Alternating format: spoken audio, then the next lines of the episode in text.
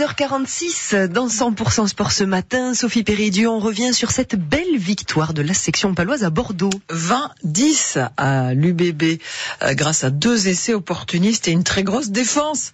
Une victoire qui met fin à la série de quatre défaites consécutives et qui relance le rugbyman palois au sortir d'une semaine de vacances et d'un stage de cohésion au Portugal.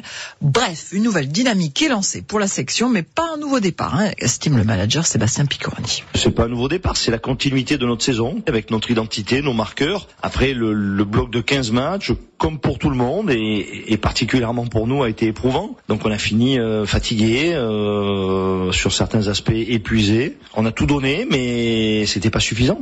Et on était très déçus de ce qu'on a pu produire contre Castres avec le, le peu d'énergie dont on disposait. Donc euh, c'est pas un redémarrage. En tout cas, c'est un démarrage en s'étant reposé, en étant parti en stage, en s'étant mis euh, une seule idée en tête, juste être solidaire et donner le meilleur de nous-mêmes. Et voilà, j'observe que quand la section a cet état d'esprit, il nous arrive en général des choses euh, radieuses. La section septième du top 14 au terme de cette quinzième journée. Le top 14 recevra euh, Toulon samedi.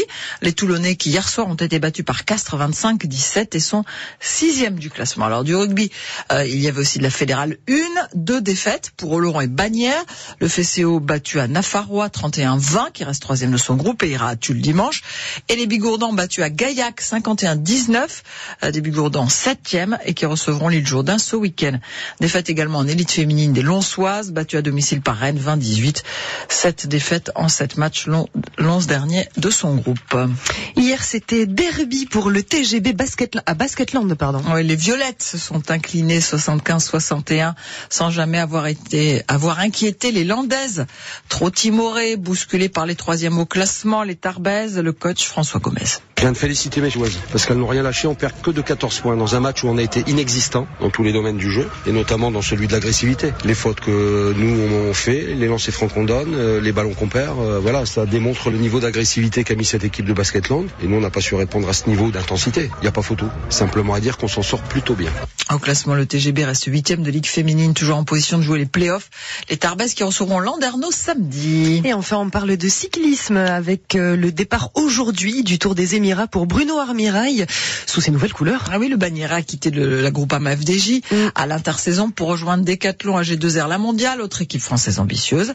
Le gros rouleur spécialiste du contre-la-montre espère y avoir plus de responsabilités. Bruno On va dire que je vais peut-être avoir plus ma chance euh, en tant que leader. Je pense avoir plus d'opportunités, plus d'occasions de soit partir en échappée ou de vider des victoires. Donc je serai peut-être un petit peu moins dans un rôle d'équipier, même si euh, j'aimais ce rôle-là et que je le serai quand même euh, si je suis au départ du Tour de France avec Félix Gall par exemple. Donc c'est l'objectif. Après, tant qu'on n'est pas au départ, on peut pas être sûr à 100% d'être au départ du Grand Tour. Hein. Mais l'objectif numéro un, ce sera les JO et, le Tour de France en numéro 2. Allez, vous retrouvez l'interview complète du Bruno Armirail ce soir dans 100% Club. Ce sera entre 18h et 19h.